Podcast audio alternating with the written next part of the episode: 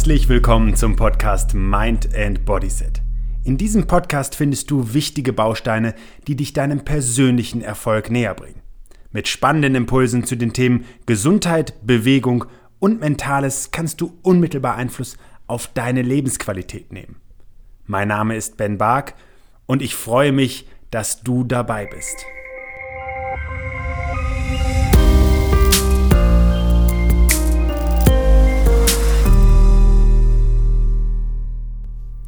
Ein Leben an der Nadel. In der heutigen Folge geht es tatsächlich um ein Krankheitsbild, das schon weite Teile der modernen Industriegesellschaften bedroht. Eine Krankheit, die viel Lebensqualität nimmt, ähm, für die allerdings die moderne Medizin- und Pharmaindustrie eine ganze Fülle an Medikamenten geschaffen hat, damit der Lebensstil, denn dadurch wird diese Krankheit ausgelöst, beibehalten werden kann. Ich möchte in dieser Podcast-Folge ein bisschen wachrütteln. Und ähm, wenn du nicht selber davon betroffen bist, und davon gehe ich jetzt erstmal aus, gerade wenn du diesen Podcast regelmäßig hörst, dann wirst du auch den ein oder anderen Tipp, die ein oder andere Strategie für dich einsetzen. Aber vielleicht kennst du jemanden, der Gefahr läuft, an dieser Krankheit zu erkranken oder der sogar davon betroffen ist, dann wünsche ich mir, dass du diese Person unterstützt. Denn ich glaube, dass es oft die persönliche Nähe, die Unterstützung im Sinne von eines immer wieder Anschubsens und Mitziehens ist, die bei dieser Erkrankung einen ganz, ganz großen und entscheidenden Unterschied machen kann, wenn es darum geht, das Leben zu verändern. Denn dann ist ganz, ganz viel möglich. Was du genau tun kannst, was genau dahinter steckt, das verrate ich dir in der heutigen Folge. Also bleib dran. Nun, wenn ich von einem Leben an der Nadel spreche, dann hört sich das wahrscheinlich als allererstes an wie die Geschichte eines Junkies. Bestimmt aber in Wahrheit schon heute das Leben von sechs Millionen Menschen in Deutschland. Und das Schlimme ist, die Prognosen zeigen, dass es voraussichtlich im Jahr 2030 schon etwa acht Millionen Betroffene gibt und damit weitere ein bis zwei Millionen nochmal im Hintergrund, die es gar nicht wissen dass sie von dieser Krankheit betroffen sind. Die Rede ist von der Volkskrankheit Diabetes. In Deutschland sind mehr als 6 Millionen Menschen bereits heute damit in Behandlung. Welche Ursachen gibt es dafür? Nun, die häufigste Form von Diabetes ist der Diabetes mellitus Typ 2. Ähm, oft ist er verursacht oder zumindest stark gefördert durch eine ungesunde Ernährung, durch Übergewicht und vor allen Dingen auch durch Bewegungsmangel. Denn es gibt dieses schöne Sprichwort von den dicken Fitten, wenn ich das jetzt mal so salopp sagen darf, die eben ein bisschen zu viel auf den Rippen haben und vielleicht auch ein bisschen mehr zu viel auf den Rippen haben, aber aktiv sind, sich sportlich betätigen und dann lassen sich eben die Risikofaktoren des Übergewichts wieder deutlich verringern. Nun sind genau diese Ursachen, also diese Auslöser für Diabetes Typ 2 in unserer Gesellschaft sehr viel verbreiteter. Wir haben einen großen Teil der Menschen, die überwiegend einen sitzenden Job erledigen. Wir haben eine ganze Vielzahl an Nahrungsmitteln, ein echtes Überangebot und leider schmecken halt auch gerade die, die nicht so gut für unseren Körper sind, oft nochmal ein bisschen besser. Und das hat nicht nur was mit den Nahrungsmittelzusammensetzungen zu tun, sondern auch mit dem ein oder anderen Stoff, der da drin versteckt ist. Aber wir alle haben in unserem Alltag viel zu tun. Wir stellen uns verschiedensten Herausforderungen. Wir sind vielfach Stress ausgesetzt. Und das sind alles äh, Ursachen dafür, dass wir ja eher häufiger auf die weniger optimalen Nahrungsmittel zurückgreifen. Denn vielleicht kennst du das auch von dir selber, wenn du gestresst bist, dass du dann mal häufiger in die Süßigkeiten-Schublade greifst oder dass dir der Zeitmangel ähm, dich dahin treibt, dass du vielleicht eher irgendein Fertiggericht äh, konsumierst oder etwas Fastfood oder irgendwas Schnelles dir noch bestellst, was natürlich dann manchmal weniger gut für deinen Körper ist. Das muss nicht immer so sein und mir ist auch wichtig, dass Ausnahmen mit Sicherheit die Regel bestätigen. Also, dass es auch mal in Ordnung ist, etwas zu essen, was in dem Moment ganz lecker ist, aber nicht ideal für deinen Körper. Aber es kommt eben auf die Dosis an. Das hat Paracelsus schon gesagt. Die Dosis macht das Gift. Was steckt jetzt genau hinter Diabetes?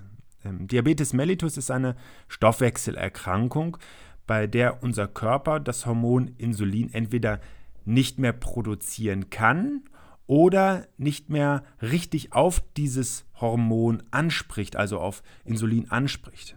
Dabei ist Insulin sehr wichtig, denn wenn wir beispielsweise Glucose, das ist eine Form von Zucker eigentlich, also wenn wir das aufnehmen und das ist ein Energielieferant, dann spaltet der Körper das, das wird über das Blut in die Körperzellen transportiert und da hilft das Insulin. Das ist sozusagen der Packesel, der transportiert das durch den Körper. Insofern ist es sehr wichtig, weil mit dem Insulin eben auch der Blutzuckerspiegel wieder gesenkt werden kann.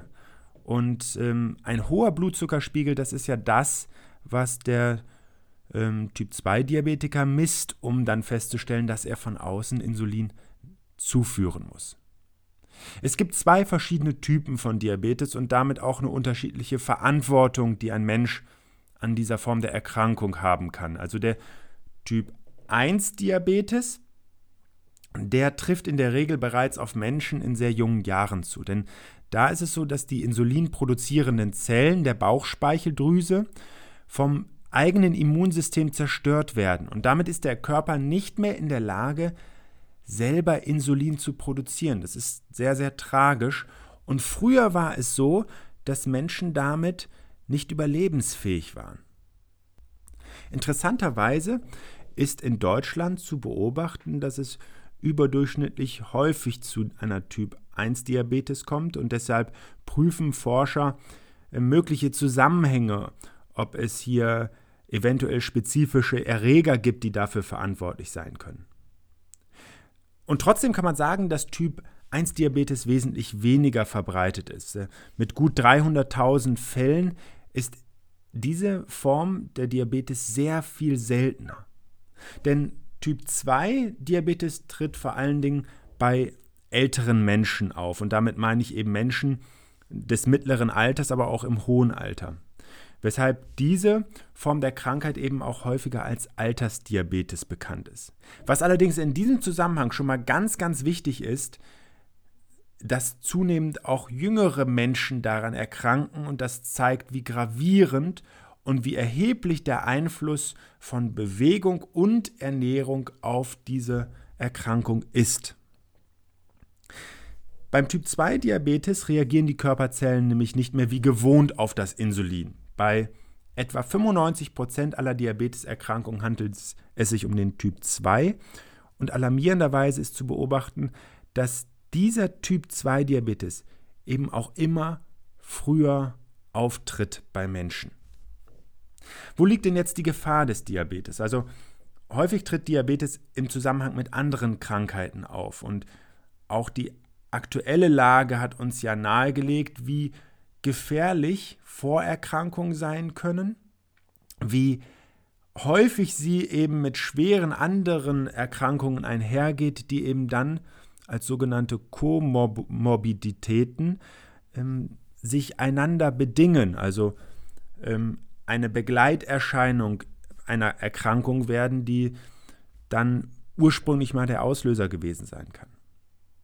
Begünstigt wird die Entstehung von Typ-2-Diabetes beispielsweise durch Bluthochdruck, durch Herzinfarkt, Schlaganfall, aber auch Nierenerkrankungen.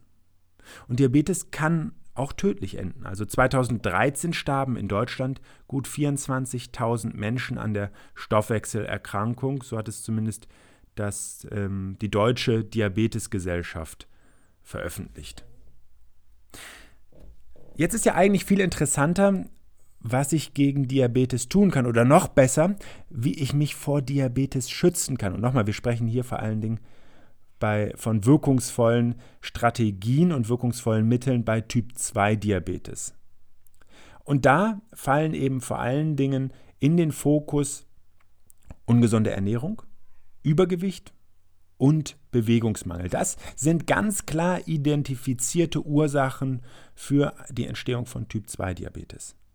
Deshalb kann ein gesunder Lebensstil eben auch schon einen Großteil der Typ-2-Erkrankungen verhindern. Das muss man sich wirklich einmal vorstellen.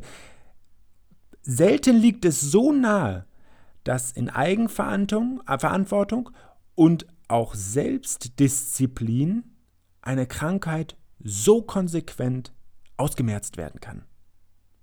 Jetzt stellt sich natürlich die alles entscheidende Frage, warum ist diese Krankheit auf dem Vormarsch? Sind wir wirklich so blöd, dass wir nicht verstehen, was in unserer Macht liegt?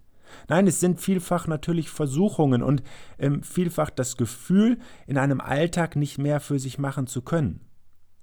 Und ich möchte jetzt hier nicht die Werbetrommel für ein wirkungsvolles äh, Instrument, ein wirkungsvolles ähm, Trainingsgerät von mir legen.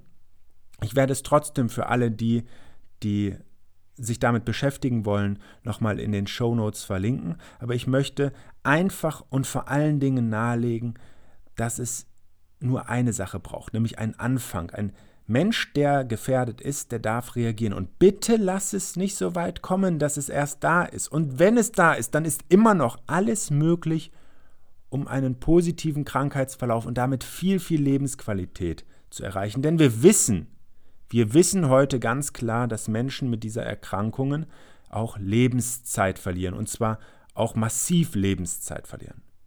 Also nochmal, ein gesunder Lebensstil kann einen Großteil der Typ-2-Erkrankungen verhindern oder eben den Krankheitsverlauf sehr positiv beeinflussen. Und deswegen braucht es vor allen Dingen Verhaltensänderungen. Das ist ein wesentlicher Beitrag zum Therapieerfolg der sogar eine Medikamenteneinnahme überflüssig machen kann. Und ich will dich ganz ehrlich fragen, wenn du jemanden kennst oder vielleicht auch selber davon betroffen bist oder zumindest ein Risiko läufst, davon betroffen zu sein.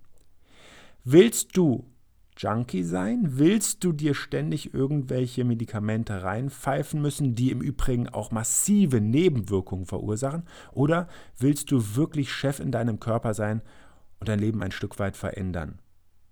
Dabei ist es im Übrigen auch wichtig zu sagen, dass es nicht schwarz-weiß ist. Das heißt nicht auf alles und ein Leben lang verzichten. Das heißt nur ein vernünftiges Mittelmaß finden und verflixt nochmal Verantwortung für sich selbst zu übernehmen. Im Übrigen hat sich in den letzten Jahren auch sehr, sehr viel beim Typ-2-Diabetes getan. Ähm, dort war eine ganze Zeit lang Sport eher als Risikofaktor gesehen. Aber auch bei Typ-1-Diabetes kann Sport und gesunde Ernährung hilfreich sein.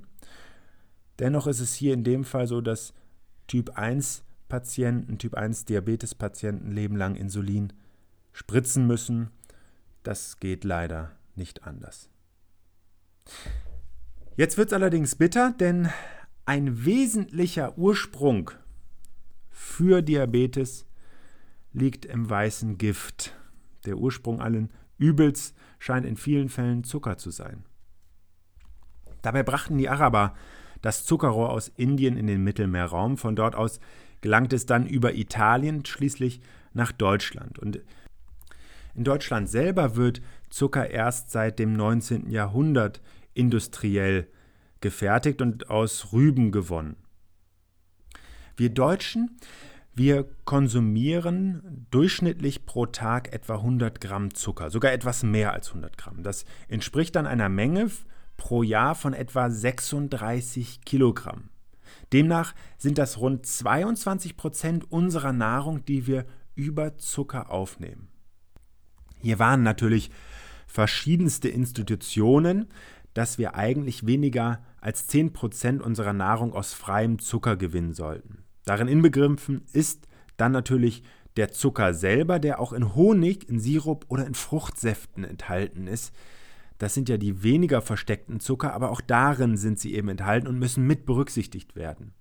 Wer mehr isst, der erhöht nicht nur sein Risiko für Karies, sondern tatsächlich auch für Übergewicht und Fettleibigkeit und eben all den Dingen, die ich eben auch schon in dem Zusammenhang mitgenannt habe. Denn das wirkt sich auf das Herz-Kreislauf-System aus. Wir wissen, dass das auf die Stoffwechselerkrankungen wie beispielsweise Diabetes sich sehr stark auswirkt. Und selbst ähm, in der Wissenschaft gibt es sehr, sehr stichhaltige Erkenntnisse, dass Zucker auch Krebs mit begünstigt oder ein Tumorwachstum begünstigt, beziehungsweise ähm, ein übermäßiger Konsum auch für die Entstehung von einer Demenz mitverantwortlich sein kann.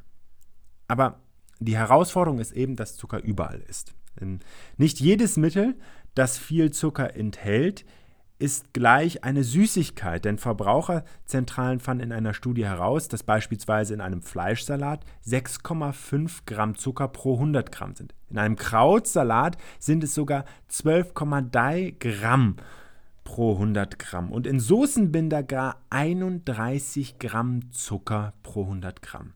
Das ist wirklich viel. Und Zucker wirkt ein bisschen wie eine Droge. Und das können die meisten von uns auch am eigenen Leib und aus der eigenen Erfahrung bestätigen, wenn es eben darum geht, bei viel Stress mal schnell eine Kleinigkeit zu naschen, um sich ein gutes Gefühl zu geben und wie sehr eben der regelmäßige Zuckerkonsum, beispielsweise der feine Nachtisch nach dem Hauptgang, zu einer echten Regelmäßigkeit, zu einer Gewohnheit führt und damit auch vom Körper wirklich verlangt wird.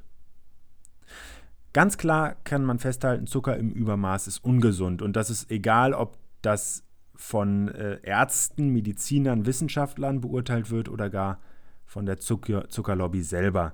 Man ist sich einig, Übermaß, Übermaß ist es einfach ungesund. Aber dann differenziert sich das natürlich sehr, weil hier auch wirtschaftliche Interessen natürlich im Hintergrund stehen. Manche warnen aber sogar vor der süßen Droge, weil gerade Zucker auch in größeren Mengen auch in vielen Produkten für Kinder enthalten ist. Inzwischen fordern daher auch viele Vertreter aus der Medizin und auch Teile der Politik eine Zuckersteuer einzuführen. Aber die Lebensmittelindustrie und auch die Bevölkerungsmehrheit sind tatsächlich dagegen. Ich wüsste auch ehrlich gesagt nicht, ob das das richtige Vorgehen ist, denn ich glaube eher, dass ähm, Menschen eigenverantwortlich handeln dürfen und nur für etwas mehr zu bezahlen, hat ja auch in der Geschichte, wenn man zurückblickt, in dem einen oder anderen Fall nicht das gewünschte Ergebnis gebracht. Also geht es doch eher darum, am Ernährungs- und Bewegungsverhalten zu arbeiten und sich dort für sich persönlich besser aufzustellen. Wenn sich unser Verhalten in puncto Ernährung und in, in puncto Bewegung nicht grundlegend ändern, werden wir bald wahrscheinlich sogar eine Zuckersteuer oder andere Maßnahmen der Politik hinnehmen müssen. Dabei sollte es doch einfach unser eigener Antrieb sein, für unsere Gesundheit und damit auch für unsere Lebensqualität einzustehen und auf uns selbst zu achten. Ich habe jetzt zum Abschluss des heutigen Podcasts nochmal drei Tipps für dich. Und da würde ich dich bitten, selbst wenn du nicht alle direkt für dich umsetzt, dann gerade wenn du gefährdet bist, probier es mal aus. Und was für mich heißt ausprobieren, nicht, ich habe das jetzt einmal gemacht und ähm, das hat nicht so funktioniert, sondern wirklich dir eine Zeit von einigen Wochen dafür zu nehmen und dann verspreche ich dir, wird das einen positiven Einfluss auf dein Leben haben. Und zwar nachhaltig, wenn du es beibehältst. Mein erster Tipp ist, idealerweise drei Mahlzeiten am Tag essen und dabei natürlich auf eine ausgewogene Nahrungsmittelzusammensetzung achten. Was, was heißt das? Frische Nahrungsmittel heißt das vor allen Dingen. Vollwertige Nahrungsmittel heißt das. Nichts aus, kein ausgesiebtes Mehl, sondern vollwertiges Mehl. Ähm, frische Sachen, vor allen Dingen aus dem Bereich Gemüse, ganz, ganz wichtig ähm, in der Mischkost. Und das ist die überwiegende Anzahl der Studien, die ich in in den auf der Metastudienebene mir auch angeschaut habe, durchaus eben auch Fleischprodukte oder Fisch oder eben tierische Produkte, aber in Maßen. Das ist ganz wichtig und vor allen Dingen mit einem guten Ausgleich aus dem Bereich der ja, vegetarischen Lebensmittel und hier sehr gerne Gemüse, die viele Verteidigungsstoffe auch für dein Immunsystem enthalten und viele Stoffe, die deinem Körper einfach unheimlich gut tun.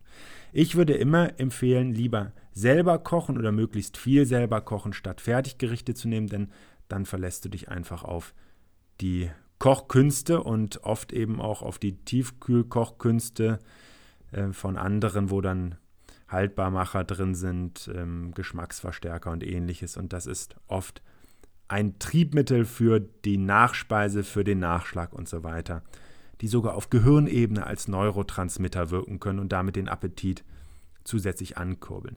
Was ich wirklich ganz klar sagen möchte, und ich weiß, dass es hier viel anderes gibt, aber ich werde es gleich auch erklären. Finger weg von kleinen Snacks zwischendurch. Und zwar vor allen Dingen von zuckerhaltigen Getränken.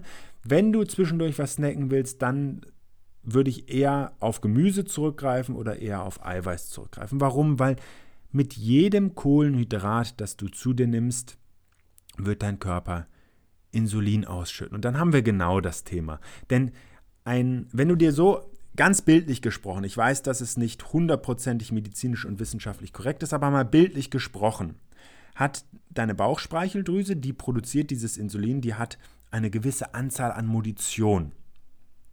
Und tatsächlich ist es so, je häufiger du mit, deinem, mit deiner Bauchspeicheldrüse rumballerst, also je häufiger du pro Tag einen Schuss abgibst, desto schneller ist natürlich deine Munition verbraucht. Insofern kannst du dir überlegen, ob du ähm, 100 Jahre mit drei Mahlzeiten oder lass es von mir aus nur 80 Jahre sein, ist ja erstmal egal. Wichtig ist, wie schön das Leben darin zu leben ist, aber gehen wir mal davon aus, du könntest 100 Jahre mit der Munition auskommen, wenn du dreimal am Tag etwas isst. Überwiegend zumindest dreimal am Tag. Es mag andere Tage geben.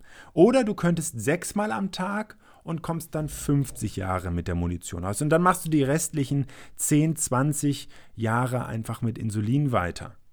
Das ist jedem selber überlassen, aber ich glaube, es legt nahe, wenn wir zwischendurch einfach was essen, wir schütten Insulin aus und das blockiert sogar unsere Fettverbrennung. Also für alle die, die Lust haben, auch ihr Körpergewicht zu reduzieren, wäre das mal ein sehr spannender Hinweis. Und dann empfehle ich einfach dreimal täglich satt essen wirklich. Und zwar aus einer gut zu, guten Nahrungsmittelzusammensetzung. Dann ist Energie da, dann kann produktiv gearbeitet werden, dann kann die Verdauung damit umgehen und du hast einfach auch eine gute Konzentration und eine gute Energie. Der zweite Tipp.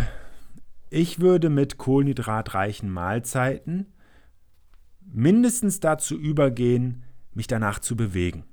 Weil es ist ja per se gar nicht schlimm, auf Kohlenhydrate zurückzugreifen. Mit Sicherheit hängt das nochmal erheblich von dem jeweiligen Stoffwechseltyp ab, den man ja heute auch wissenschaftlich bestimmen kann, medizinisch bestimmen kann.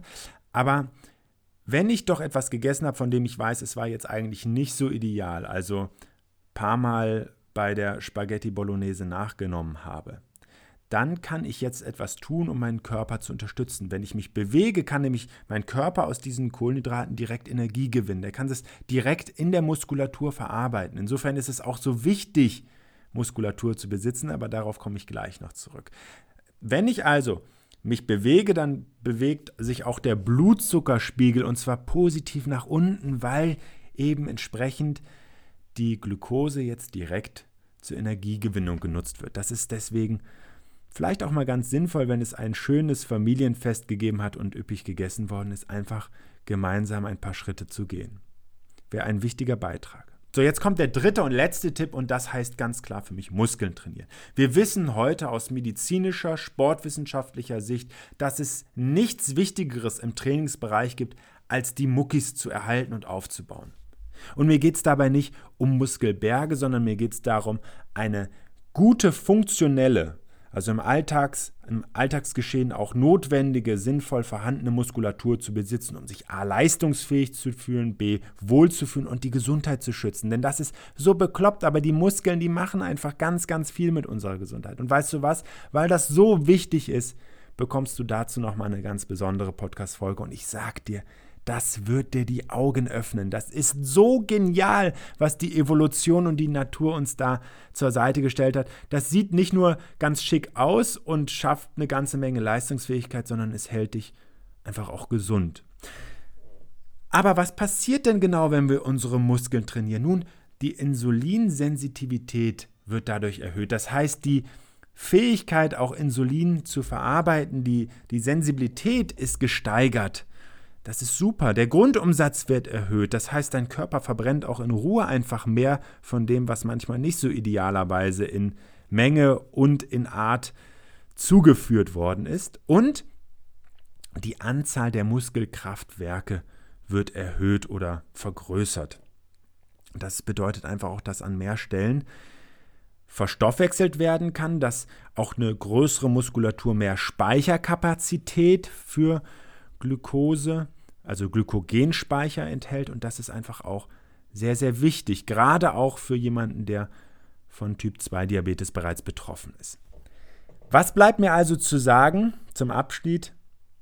tu etwas für dich. Tu einfach etwas für dich. Nimm dir die Zeit für dich. Das ist die größte Wertschätzung. Mach zwischendurch etwas. Guck, dass du gar nicht erst in die Gefahr kommst, Diabetes zu bekommen. Und da darfst du einfach auch ehrlich zu dir sein, wenn du den Blick in den Spiegel wagst und du siehst, es wird ähm, irgendwie immer ein bisschen mehr an den falschen Stellen. Und du weißt auch, dass du das ein oder andere isst, was nicht so ideal ist. Und du kannst auch noch mit zugeben, und das ist ja wichtig, zugeben, dass du dich einfach auch sehr wenig bewegst, dann hast du dir bereits alle Antworten geliefert. Dann brauchst du keine weitere Diagnose, um zu sagen, ich tue mir was Gutes. Ich kann jedem empfehlen, der an dieser Krankheit erkrankt ist, ihr habt unfassbare Möglichkeiten, darauf positiv Einfluss zu nehmen. Ich würde euch dann empfehlen, je nachdem, was ihr für eine Sportart oder für, für Bewegung wählt, ähm, gegebenenfalls eine Sporttauglichkeit einmal mit dem Arzt oder der Ärztin des Vertrauens zu besprechen. Ich wünsche dir alles Gute und bis zum nächsten Mal. Schön, dass du dir für meine Podcast-Folge Zeit genommen hast. Um auch zukünftig auf dem Laufenden zu bleiben, empfehle ich dir, meinen Podcast direkt zu abonnieren. Außerdem freue ich mich über deinen Kommentar und eine Bewertung von dir. Ich wünsche dir eine bewegte Zeit. Bis zum nächsten Mal.